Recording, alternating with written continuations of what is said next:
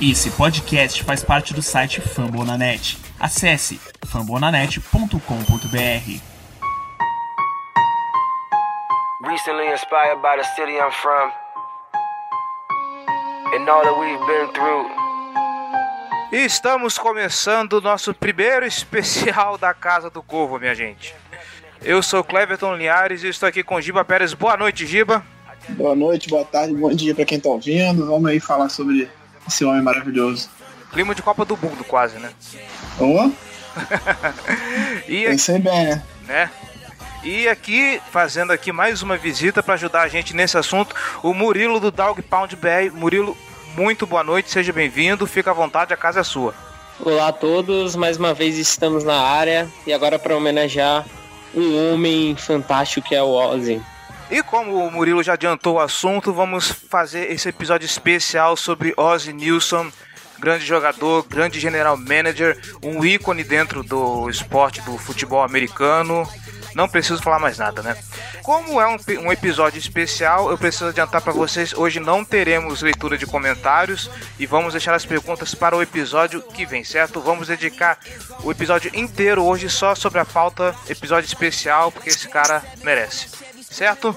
Certo. Muito certo. Vamos para a pauta.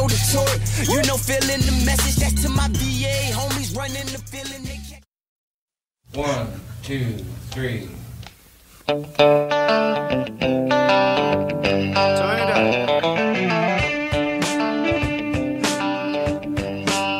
É, senhoras e senhores, Ozzy Nilsson Jr., nascido em 16 de março de 1956. É, pelo histórico dele, ele já aparentava belo talento no, no, no- no futebol americano, já no high school, né? É, desde o high school ele era um cara acima da média pro. Principalmente pra posição dele, porque a posição de Tyrande, como a gente conhece hoje, ela nem sempre foi tão participativa em relação a recepções, relação a, a- a skill. Po- Porque hoje o Tyrande é tratado como uma skill position. Antigamente ele participava muito menos recebendo passos do que participa hoje. O Tyrande é, era um jogador muito mais de bloqueio, como é, por exemplo, o Nick Boyle hoje no Baltimore, um cara que ajuda muito mais a linha ofensiva, que faz os bloqueios no segundo nível para uma corrida, para ajudar um, um do que em si para receber os passes. Era uma coisa mais esporádica do que é. E o Ozzy foi um dos caras que ajudou a modificar a posição. E Tanto no como a college gente, quanto no- no- na NFL. é, como a gente vai falar muito sobre a luta dele contra o preconceito racial, desde a high school ele usava o futebol americano para se botar entre o- o- os brancos, né? Porque ele, ele pediu pro próprio pai para se mudar para uma escola branca e lá ele ia querer eh, mostrar que não ia ter diferenciais como homem e também usou o futebol americano como isso. Ele não era hum, desenvolvido tecnicamente só por causa da, da cor da pele. É, exatamente, que é uma coisa que, que tá em voga, te- esteve em voga no Baltimore até em relação ao racismo, esteve em voga no Baltimore até a última off-season. A questão do Colin Kaepernick, ele foi acusado de ser racista ao lado de, do John Harbaugh e do Steve Bisciotti, que é o dono do, do Baltimore, pela namorada do Colin Kaepernick. Aí você é, é até, sabe, uma ignorância sem tamanho você chamar o Ozzy de, de racista. Então, é, é um cara que realmente fez a diferença desde o começo da carreira dele. Como todo mundo que ouve a Casa do Corvo sabe, ou deveria saber, o Ozzy tem uma identificação profunda com a escola de Alabama, justamente porque ele estudou lá. Então é tratada como uma alma mater deles, que eles chamam né, lá nos Estados Unidos. Ele foi aluno de Alabama. E saindo logo do high school, a gente não vai ficar perdendo muito tempo nessa parte de história de vida dele. A gente só vai destacar que já no high school ele já tinha esse talento para a posição, né? Ele sendo campeão estadual duas vezes pela, pela própria high school. E esse talento todo que falamos agora há pouco chamou justamente ah, as atenções da Universidade de Alabama. É para lá que a nossa história começa. Ele quase foi parar em Auburn, porque ele queria jogar ao lado de um companheiro de equipe dele, já do, do high school. Só que ele viu uma oportunidade muito grande de treinar com alguém que ele já admirava. É, o técnico da, da equipe de Alabama já era alguém que, que ele já tinha conhecimento de que podia despertar o potencial dele. Então, não pensou duas vezes e lá foi lá ele se juntar ao coach Paul Bryan para compor a equipe do Alabama Crimson Tide. Exatamente. E no começo de carreira dele em Alabama, ele, essa questão de não receber tantos passes assim, foi uma coisa que foi que, que pesou bastante assim. Ele não participava tanto do jogo. Ele teve 374 jardas em 11 jogos na primeira temporada dele. E na segunda também foi 363. Então, assim, ele não, não tinha tanto destaque assim no jogo de Alabama. Até por uma questão da, de como o jogo se desenvolvia naquela época. A gente está falando de mil, 1974 e 1975. Então são anos, assim, faz, faz muito tempo. Não parece, mas assim, faz muito tempo que o, o, o Oz estava jogando. Então, naquela época, o jogo corrido ainda predominava na NFL. O, o jogo de passe era uma coisa que estava começando a ter a dominância que tem hoje em dia. Então, assim, a participação dele era muito mais no jogo corrido do que em si no jogo de passe. Ele sempre fala desse treinador. Ele também tinha problemas né, no, fi, no dentro de campo. Ainda era um cara que não tinha uma ousadia, ainda era aquele treinador de 1970. Mas ele próprio fala de como o treinador de Alabama formou como homem. Porque ele indo para Alabama continuava os problemas de racismo e ele meio que se desligou a isso. O, o, o treinador de Alabama ajudou a ele formar um homem, formar um cara que levasse tudo para uma paz, e isso ajudou ele pelo resto da vida. É, e algo que ajuda também é que o Ozzy, apesar de todos os pesares, apesar da posição dele, a gente sabia que era uma outra, um outro futebol americano naquela época, ele conseguiu ser decisivo já desde os primeiros, dos primeiros anos dele, primeiro o ano de calor dele, ele já tinha momentos muito decisivos. Um que ele diz que ele guarda com muito carinho é justamente o, o primeiro ano de calor dele, onde ele enfrenta a Universidade de Florida State. Ele fala que é um dos momentos mais marcantes da, da carreira dele como jogador de, de college, porque era um jogo que FSU já estava na frente, foi um jogo horroroso, né? O placar foi 8 a 7 para Alabama.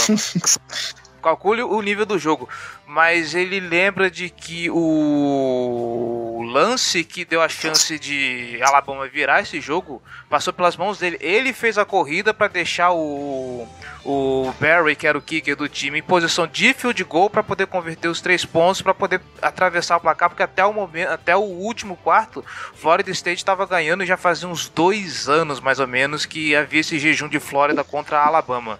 Então é, é assim, é, contra tudo e contra todos, ele era alguém muito presente dentro do, do, do time.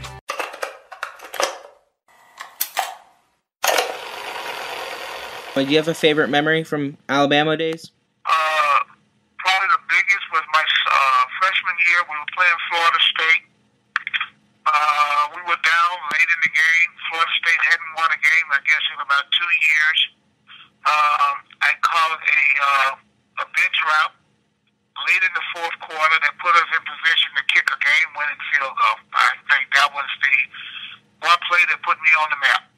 Não, e quando você fala até da questão do racismo, é bom contextualizar porque as pessoas não têm tanta noção assim.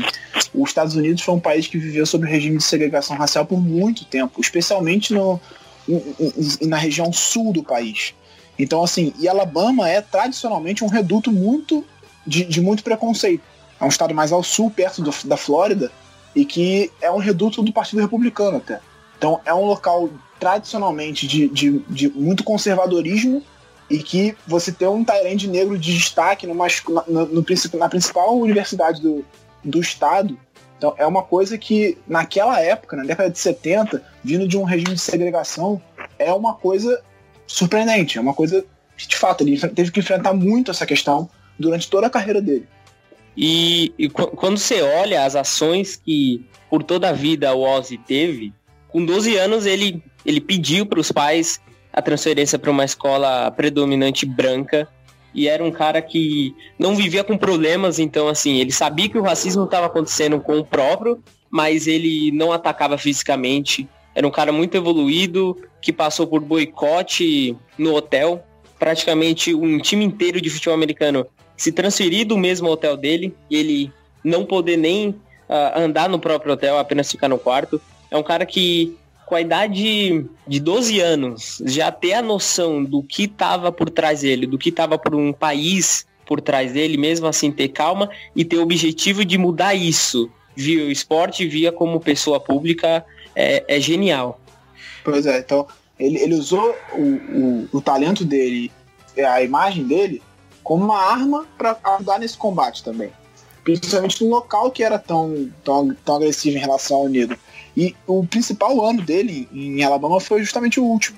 Em 1979 ele foi eleito pro, ele foi eleito ao American e terminou a temporada com 804 jardas, recebendo 4 touchdowns e foi eleito para All American. Ele já tinha sido All Sec uma vez, foi novamente All Sec, né, a, pro primeiro time do selecionado da, da conferência dele. Ele foi pela primeira vez em 76 e por último em 77. E foi ao América de forma, de forma unânime ele em 1977 também. Então assim, ele terminou o, o último ano dele de college como um dos grandes destaques da temporada, né? Foi eleito o principal Tyrande e que isso levou ele muito bem ao draft.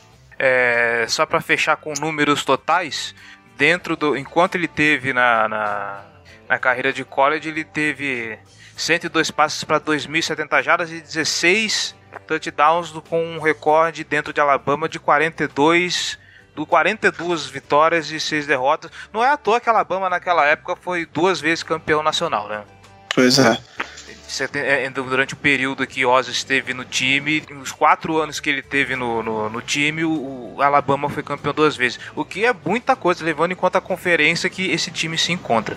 Sim, e mais, uma, mais entrando ainda naquela questão do racismo, chegando na NFL, também era uma questão que afetava muitos jogadores da liga. Assim.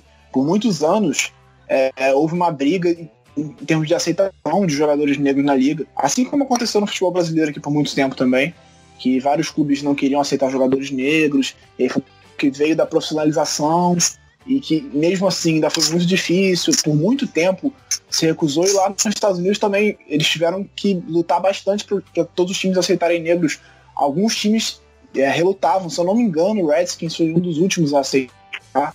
Então assim, era uma coisa que que afetava também a liga profissional e não só o college. Então, é, essa luta dele também chegou na NFL. A entrada na NFL só na década de 80, ali final da década de 70, início da década de 80, ainda era uma coisa que estava em voga, ainda era uma coisa que fazia parte da luta dos jogadores.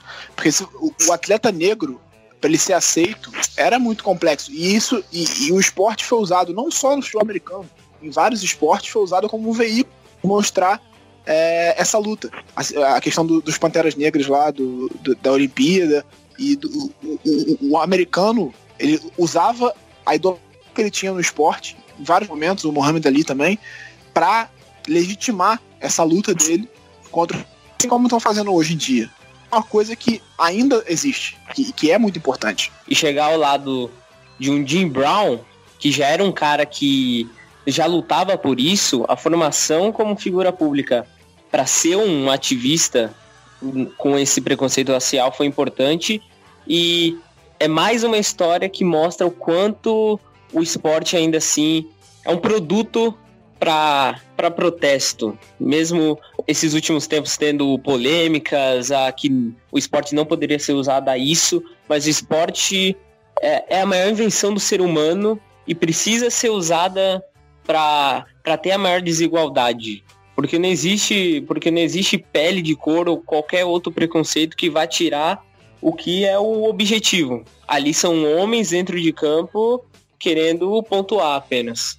E para você ver como é que é curioso, né? Hoje o futebol americano ele é composto assim, se eu não me, se, se não for a metade, talvez majoritariamente é, composto de, de atletas negros, ainda assim ainda se encontra resistência dentro da, da dentro dos próprios Estados Unidos existe preconceito contra esses atletas. É, é, é lamentável o, o, cenário que a gente vê hoje. Imagina naquela época, então, um racismo bem mais, mais forte, mais arraigado na, no, no seio da sociedade americana. É, pois é, assim, você vê como é, é porque a questão no momento nem tem sido tanto assim o racismo. Eles, a, a questão que tá pegando tanto é porque é protestar durante o hino, né? Apesar da luta ser legítima, eles reclamam do momento em que eles escolhem para fazer o protesto deles. É claro que existe todo um racismo enraizado nessa, nessa questão. Obviamente, mas assim, não é uma coisa tão explícita como era antigamente. Mas, assim, você vê como essa luta começou lá atrás e ainda é necessária e importante por- porque hoje em dia existe ainda essa, e tudo isso.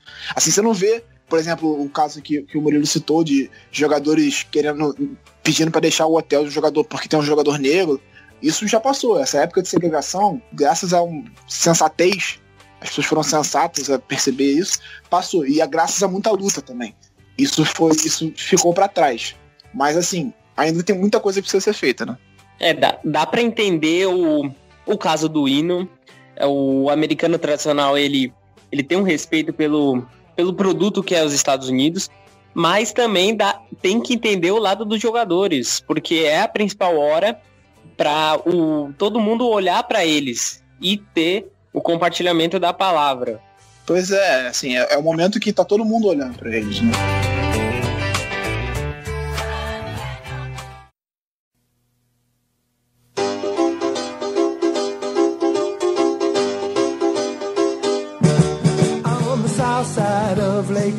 Voltando ao Ozzy, Voltando ao Ozzy, então, falando do senhor Wizard of Oz, como era conhecido ele na, na universidade, dois títulos de, de, de All-America, é, eleito hoje assim, um Hall of Famer da Universidade de Alabama, isso com certeza ia, ia atrair as atenções do daquele time que tá sempre escolhendo em primeiro, né?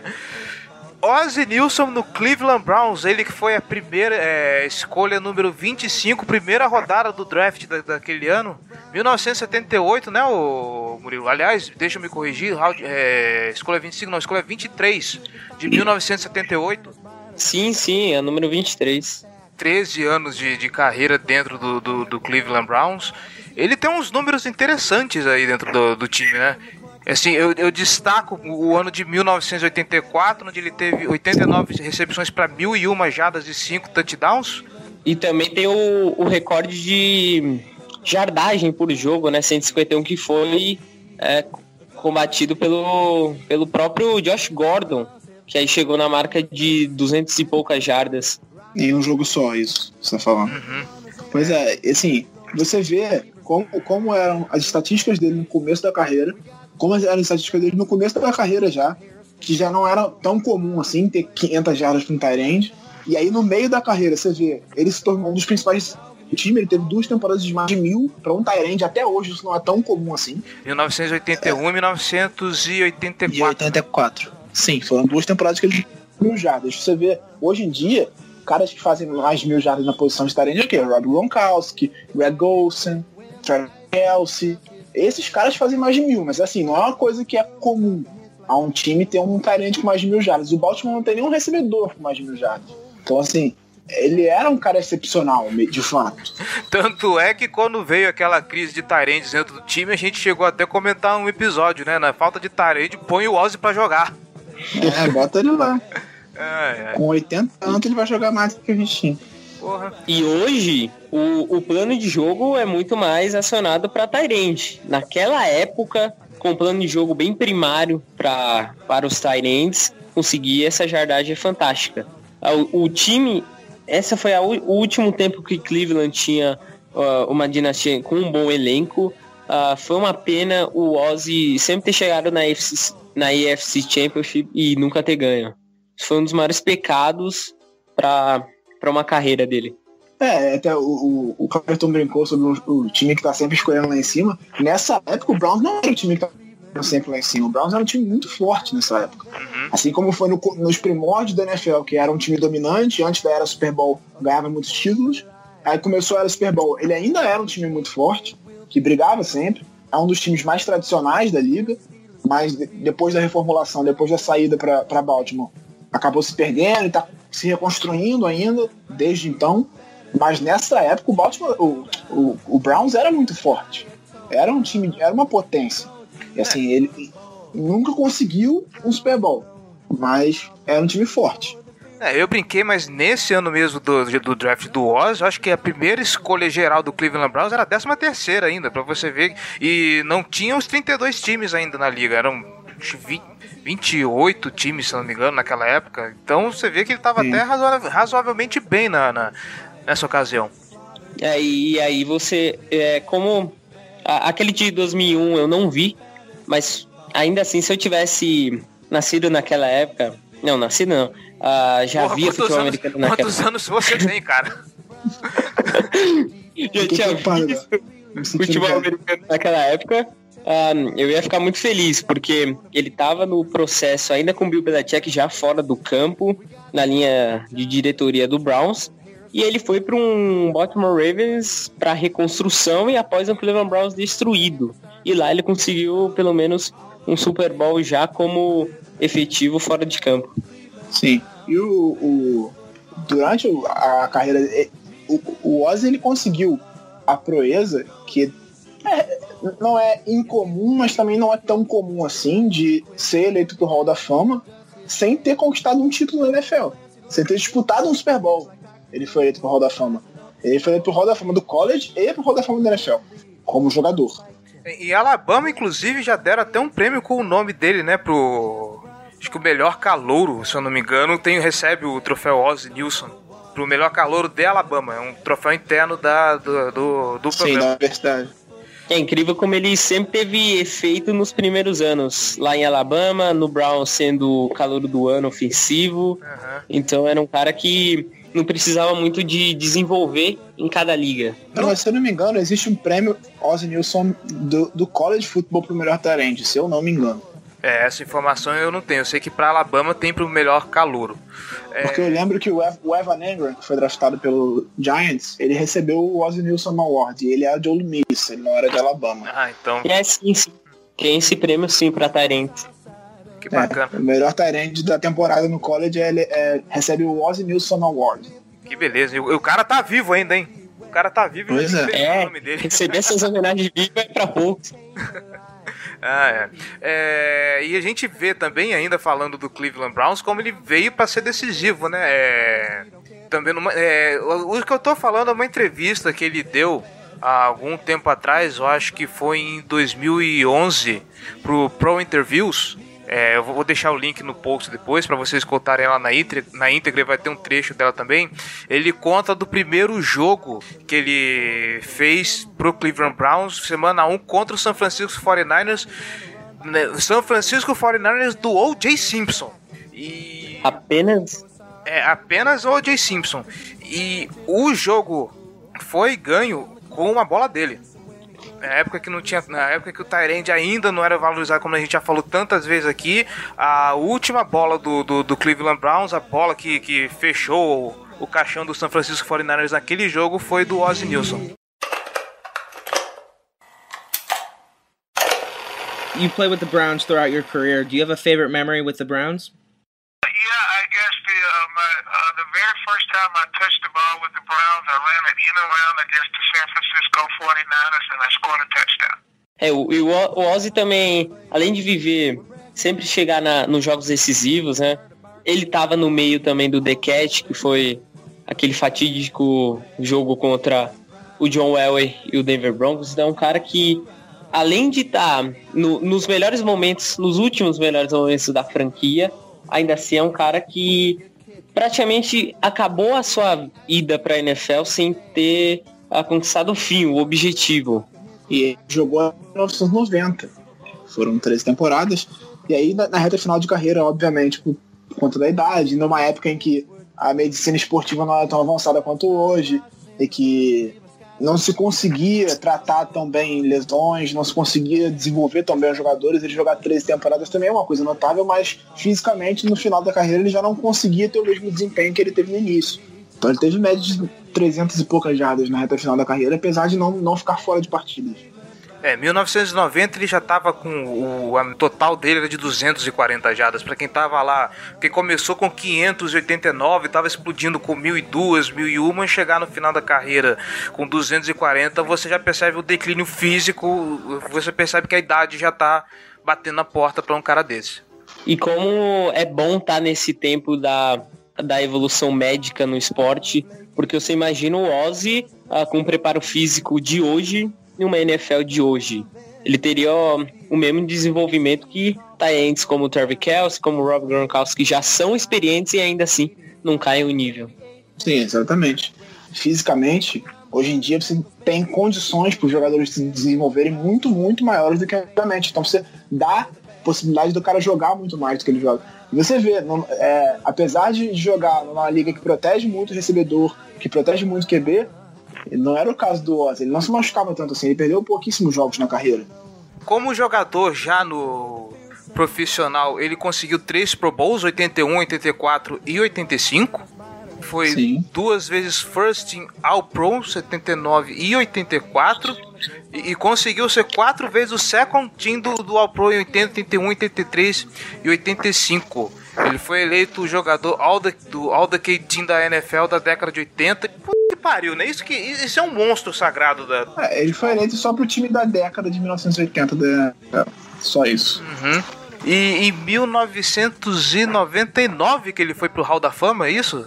Sim, é, ele se aposentou em 90 e aí existe aquele limite de 5 anos para começar a, a se candidatar, então só a partir de 95, 96 que ele pôde entrar entre os possíveis eleitos pro Hall da Fama, levou quatro temporadas aí mais ou menos para conseguir ser eleito.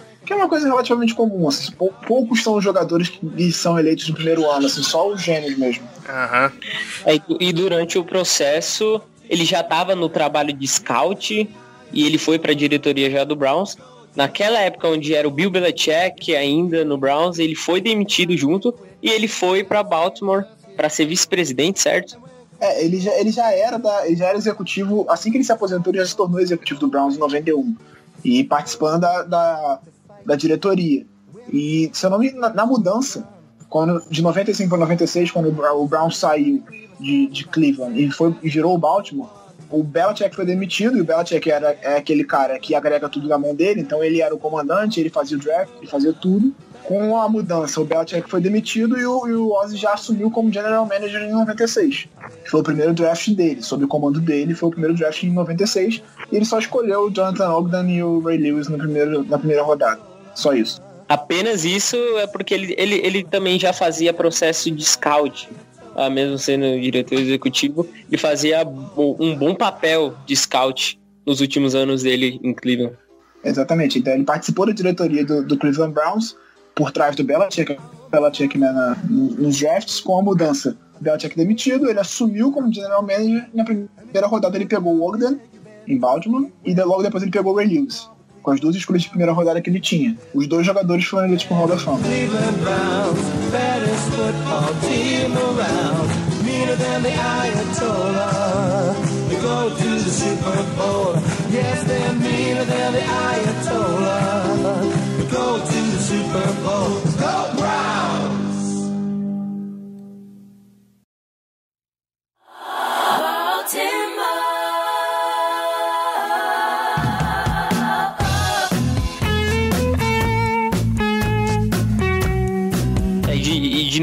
Do, 96, um começo de trabalho com uma, com uma franquia que tá vindo de outra cidade para uma, uma reconstrução em 2001, ganhou um Super Bowl. É um trabalho fantástico para um cara também. Então é um cara fantástico dentro de campo e fora dele. É, ele foi fantástico dentro de campo e conseguiu ser ainda mais fantástico fora dele. O, o Ozzy só não vai entrar pro Hall da Fama como General Manager porque ele já está lá. Ele não pode ser eleito duas vezes pro Hall da Fama. Tudo que ele fez como General Manager é acrescentado ao perfil dele de Hall da Fama. Então, é acrescentado à história dele de Hall da Fama. Ele não vai, ele não vai entrar novamente. Mas se ele não fosse, ele entraria, ele entraria como General Manager pelo que ele fez em Baltimore durante esses 23 anos, né? 96 a 2018, são 23 temporadas. São 22 anos, 23 temporadas. E, e- e isso aí que é um cara de humanas que sabe fazer conta, hein? Parabéns. É, é. Já que entramos na era Baltimore Ravens do nosso querido Ozzy Nilsson, a gente precisa falar também é, desse trabalho maravilhoso como General Manager. Já falamos aqui sobre 96, onde ele escolheu simplesmente Ray Lewis e Jonathan Ogden, não precisamos falar mais nada, já falamos muito aqui a respeito. Mas é bom lembrar que nem tudo nessa vida é perfeito também, né? Por mais que a gente elogie o Ozzy, muitos falam que ele é ele é atualmente o melhor general manager da, da história da, da NFL. No college já se fala isso. Muitos jogadores gostariam de passar na mão dele, mas nem todas as escolhas né, são felizes, não é mesmo, seu Perryman? É, não. O, assim, é, a, gente, a gente reclama muito dele. Ele, ele, claro, ele é a personificação do front office do Baltimore. Então, assim, tudo que, que acontece, ele é o chefe. É ele que manda e é ele que faz a escolha, ele que toma a decisão final. Assim, ele pode ouvir a opinião de várias pessoas, mas quem decide, olha só, eu quero escolher esse cara é ele. Mesmo que ele ouça outras opiniões. Só que tudo influencia na decisão dele, desde o scout até a comissão técnica, toda uma equipe de trabalho para passar informações para ele, para ele tomar a decisão no final. Até 2012, ele fez um trabalho excepcional como general manager, fazendo muitas escolhas e jogador, encontrando jogadores excepcionais, mesmo os que não eram tão diferenciados assim, como é o caso do Flap, por exemplo, que ele escolheu na primeira rodada, conseguiram contribuir para construir uma franquia vitoriosa. O Baltimore era uma franquia vitoriosa. Só que é, esse sucesso tem um preço. Esse sucesso tem uma consequência. Quando você faz bons drafts, os seus scouters começam a receber propostas para ir para outras franquias em cargos superiores, o que é natural. E foi isso que aconteceu a partir do, do nosso segundo Super Bowl. A equipe de scout do Baltimore começou a receber muitas propostas para sair para outras equipes. E você e com a perda desses scouts, o Ozzy apostou nos caras mais novos que já estavam na franquia e promoveu eles ao cargo dos caras que saíram. E aí o, o resultado não foi imediatamente igual. E por isso influenciou muito naqueles drafts, drafts subsequentes ao, ao, ao, título. Foram três drafts bem ruins em sequência, logo depois desse título. Então, tudo isso faz parte. Claro, ele leva a culpa porque ele fez a escolha, mas tudo, existe todo por trás de trabalho que, que não funcionou bem também, que tem que levar a culpa. Assim, ele não escolheu o Perryman, ah, não, eu gostei, ele é bonito. Não, ele recebeu informações e ele confiou nessas informações que estavam equivocadas. É, né? Não, não vamos colocar. É, a gente tem que lembrar também justamente disso, né? Existe toda uma equipe que trabalha junto com o cara. E como você bem lembrou, eu acho que foi no, justamente no Super, depois do Super Bowl de 2012 que tem uma foto muito clássica que é um meme que tem uma foto de toda a, é, de todo o elenco da equipe de Baltimore. Na foto só tem o Joe Flacco porque o resto da equipe foi todo embora praticamente. Não, mas aí era o time, né? Sim. Nem tava falando tanto assim do, do, do Não, mas assim, do front é, office. a gente brinca, a gente brinca justamente com isso. A gente tá falando do time, mas assim, o, quem tá no entorno, no front office, no, no, no, no staff também, a gente sabe como é que é difícil segurar uns caras às vezes depois de um título, né? Porque de, a partir do momento que o, o time ganha o Super Bowl, o mercado inteiro cresce o olho em cima desses caras. É, o único cara que segurar foi o De Costa, porque naquela época o Ozzy já tinha traçado um planejamento com ele dele assumir agora. Que ele vai assumir na próxima temporada. Então, assim, naquela época ele já, o De Costa foi conversar com o Ozzy e ele falou: Eu vou me aposentar em 2018, temporada 2019, eu vou me aposentar e você vai assumir o meu lugar. Então, assim, ele já sabia isso. É por isso que ele sempre negou todos os pedidos de entrevista que ele teve desde então. E é bem. É entendível o plano do Ozzy, né? Porque aí a última temporada dele, um Baltimore que tá tentando se um, uma reconstrução na divisão, até porque tá em alta, um Cleveland Browns também tá em alta, então é bom para um novo General Manager uh, chegar no chegar nessa divisão que tá propensa a subir. E, e, assim, ele pavimentou um caminho muito bom pro futuro. A gente tem tido alguns drafts bem ruins ultimamente, esses últimos dois foram bem bons, foram bem bons. A gente conseguiu construir, é, trazer peças promissoras para uma defesa que pode ser dominante, ainda não é, mas pode ser. E esse último draft, assim, é animador. Animador. A gente já falou bastante sobre isso nos episódios do draft, mas assim, o trabalho foi, feito foi excepcional. É uma classe que tem muito talento e é muito promissora e pode ajudar muito. Então, assim, ele deixou pro De Costa um caminho. Olha só, você tem um QB do seu, você tem um QB do futuro, você tem recebedores para desenvolver, você tem uma ofensiva com talento, mas que agora tá mais pavimentada, teve algumas mudanças esse ano ainda, mas você já tem um, um left tackle certo, você tem o right, o right guard melhor da liga, pegou um right tackle agora, tem um left guard bom, então assim, ele deixou um caminho pavimentado pro De Costa. E ele não vai largar também, ele vai ajudar. Mas assim, eu tava acompanhando assim um ranking, é, tentando projetar as escolhas dele pro, pro Baltimore, pelo Baltimore. Acho que a melhor é, não precisa falar, né? Quem é a melhor escolha dele pelo Baltimore. Essa é fácil. Ray Lewis. Uhum. É o maior, maior linebacker da história do. Pra mim, o maior da história da NFL. O cara genial. É, E quem discordar tá sendo clubista. quem discordar tá errado. Se os fatos, de, como, como diria Nelson Rodrigues, se os fatos disserem o contrário, problema dos fatos. É, Mas assim, você n- n- não só de Release viveu o, o, o Oz, ele, pô, Jonathan Ogden também no primeiro draft, Ed Reed, Terrell Suggs, Yanda, que foi uma escolha de terceira rodada. O, o Engata, que hoje já tá em decadência, mas também foi um grande defensive tackle. Então assim, ele, ele fez grandes escolhas, não só as rodadas, ele conseguiu encontrar caras muito talentosos em rodadas mais baixas. Isso, isso é ouro de mágico, assim. Porque você escolher bons jogadores nas primeiras rodadas é, é, é considerado algo normal, é algo natural. Assim. É sua obrigação você encontrar um jogador bom na primeira rodada porque você tem muita gente disponível. Mas encontrar jogadores na parte baixa do draft que consigam contribuir e, sabe, fazer história mesmo, é, é difícil você encontrar um Marshall Yanda na terceira rodada, por exemplo. Ele conseguiu. E o, o peso que, que é escolher um cara do nível do Ray Lewis é o próprio Ray Lewis ser fator e tá no meio dos dois Super Bowls, 2001 2012. É um tempo gigante e que ele foi fator nos dois jogos. É, não, ele foi MVP do primeiro Super Bowl. Isso tem que ser levado em consideração também. O que o Lewis jogou naquela partida foi brincadeira, assim. Ele era onipresente naquele jogo. Qualquer jogada de ataque do Giants ele tava. E, sim, ele jogou um absurdo, né? Que- Naquela, naquela pós-temporada inteira ele foi muito bem, mas naquele jogo, excepcionalmente, ele tava voando. De uma defesa que carregou um ataque que era capenga. Um ataque que era fraco, que tinha um QB pouquíssimo confiável e que não conseguia. Tinha um running back excepcional, mas que carregava o time também, porque o, quarterback não conseguia contribuir. Muita coisa parece que não mudou, né? A gente tá assim até hoje. Só que agora falta o running É. back excepcional.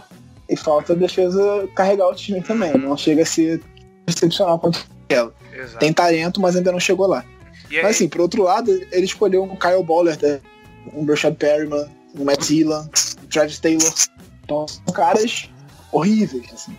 O Arthur Brown, que fez uma boa temporada, mas apareceu, caiu na droga. É o abismo da droga, Rogerinho. ele tava em ambiente de música, ambiente de música é assim mesmo. É, pois é. E quanto ao release, você vê o quanto que o quão impactante foi, porque além do tempo que esse cara do, do, do time, os dois Super Bowls, o primeiro ele jogou uma barbaridade, né? Como já foi falado. E o segundo, o Super Bowl 47, se eu não me engano, ele tava jogando no sacrifício aquele jogo. Sim, ele, ele rompeu o tríceps durante a temporada. Uhum. E aí ele perdeu uma boa parte daquela temporada e voltou para jogar a primeira, a primeira semana da, da pós-temporada. Que a gente enfrentou o Indianapolis Colts. E depois disso, logo depois da partida contra o, o Patriots, que a gente ganhou a conferência, ele rompeu novamente o tríceps. E ele jogou o Super Bowl com o tríceps rompido. Cara, imagina a dor que esse filho da puta não devia estar sentindo, hein? Ah, tomou aquela assim, injeção lá, ficou assim, anestesia mesmo pra jogar, mas o comando dele era importante naquele jogo. assim. Uhum. Você você vê que, se, se você olhar imagens, comparar imagens do Ray Lewis em 2001 e o Ray Lewis em 2013, foram dois jogos, né? É, você vê assim, a diferença é grotesca. Ele era muito mais lento, ele não conseguia chegar nas jogadas, ele não. sabe? Sim. a participação dele no segundo Super Bowl foi muito mais uma liderança sobre, sobre a defesa, sobre o time, do que em si o- a participação direta de dar tecos, de estar no campo inteiro. Então, assim, a inspiração, a liderança, essa foi a importância dele naquele jogo. E, enfim,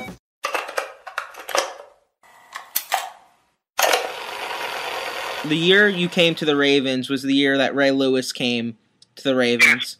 Jonathan Ogden and Ray Lewis was our, uh, my first two uh, picks Mhm. uh, in the 1996 draft. Are you the only person that's remained uh, with Ray throughout his career? Uh, yeah. So, how much impact has Ray had on your career? Well, I mean, I, I think I've had the opportunity to watch Ray grow uh, to where not, not only is he a great per- player, now he's a great person, he's an outstanding leader, uh, and he'll be a future Hall of Famer. Ai, saudades, hein? pois é. Ao longo, ao longo dessas, dessas 23 temporadas, esses 23 drafts do, do Ozzy Nilsson, ele fez 181 escolhas. Uh, e a última delas foi o Zach Sealer, defensive end, escolha de sétima rodada do Baltimore, foi a última escolha da carreira do, do Ozzy. O Cleverton vai botar no post, tem um vídeo emocionante dele, de, no momento que foi, foi feita a escolha do Ozzy, na, que ele falou pro, pro Sealer que você é a última escolha da minha carreira, e aí todo mundo começou a bater palma dentro do, Uhum. da War Room, né? Foi, foi uma parada bem emocionante. É um cara que tá na história da, da, da franquia, é o maior general manager da história da franquia, sem dúvida, até porque é o único, É, né? mas que, Mas mas assim, que certamente é um dos mais da história.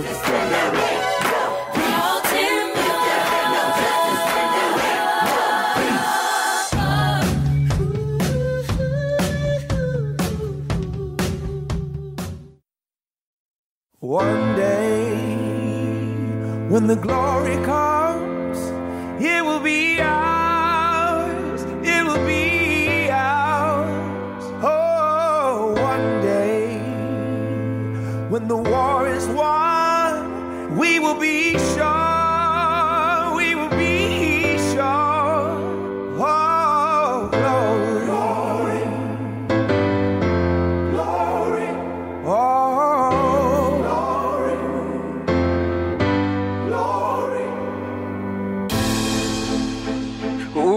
Legado dele, não só no é, tanto no college quanto no Cleveland Browns, quanto no Baltimore Ravens, é, esse cara ele é um- um- um- uma das pratas mais preciosas que a NFL tem até hoje, por tudo que ele jogou, por todos os números que ele conseguiu, pelo trabalho dele como general manager e a gente vai voltar naquele assunto. Ele não foi simplesmente uma é, um cidadão que lutou contra o racismo e o preconceito só dentro das quatro linhas.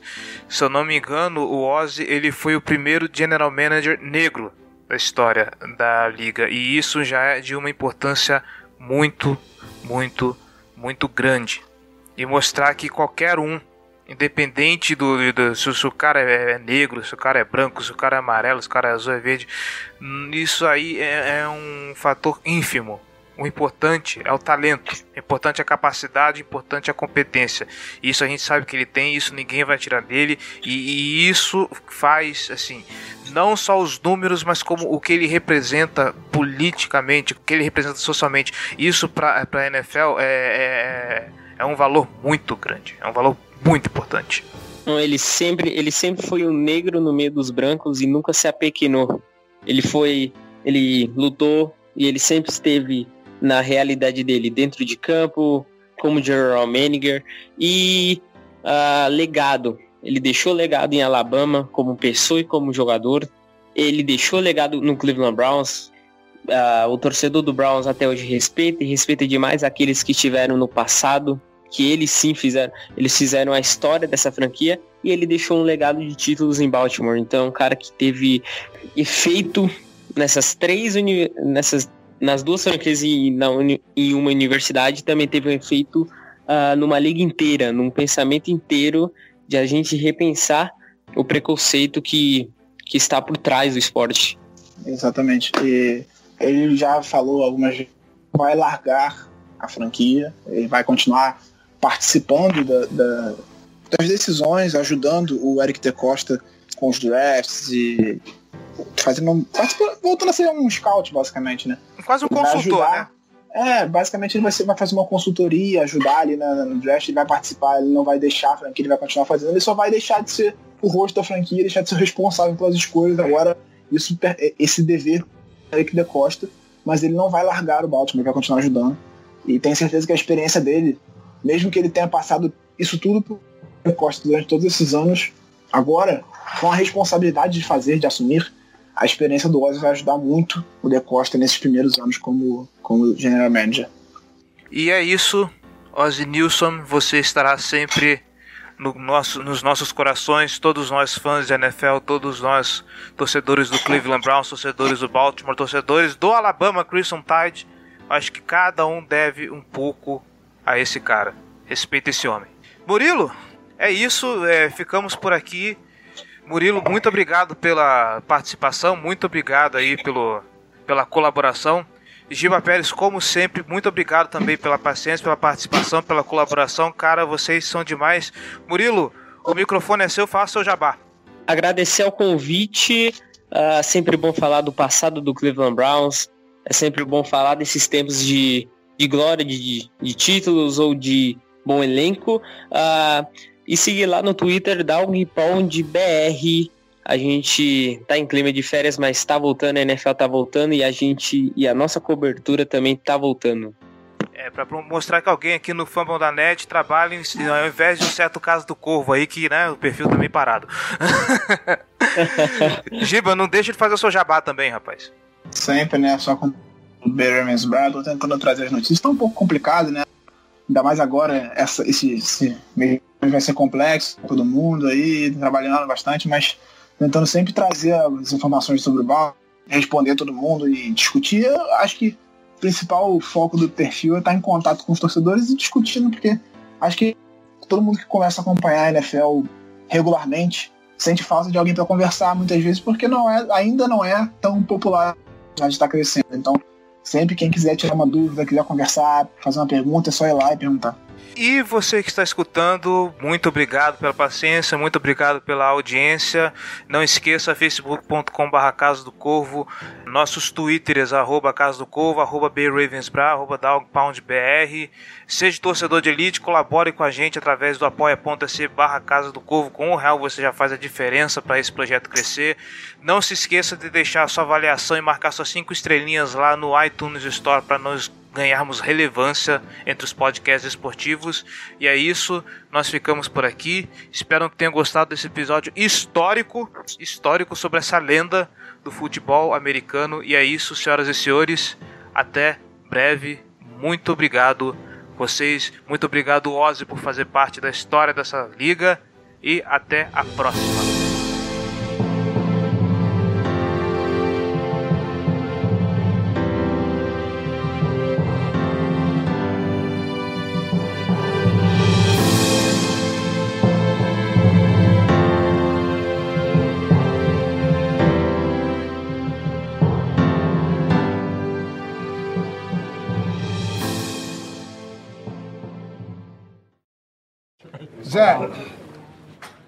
Ozzie Newsom in Baltimore, how you doing? Okay, we had a good visit when you came to Baltimore, right? You did? But I spent about 30 seconds with you? yeah, it was a Saturday, exactly right. But you came in. You know what? You looked like a, a, a five technique when you walked into that door. And uh, we're in the seventh round. And uh, you're Raven. Yep, you are. You love it? But thank no. No, thank you. And you know what else? What's up? I've been I've been doing this for 22 years. You are my last pick. You and I, me either. You gonna make me proud? All right, that, that's all I need to hear. Okay, here's Coach Harbaugh.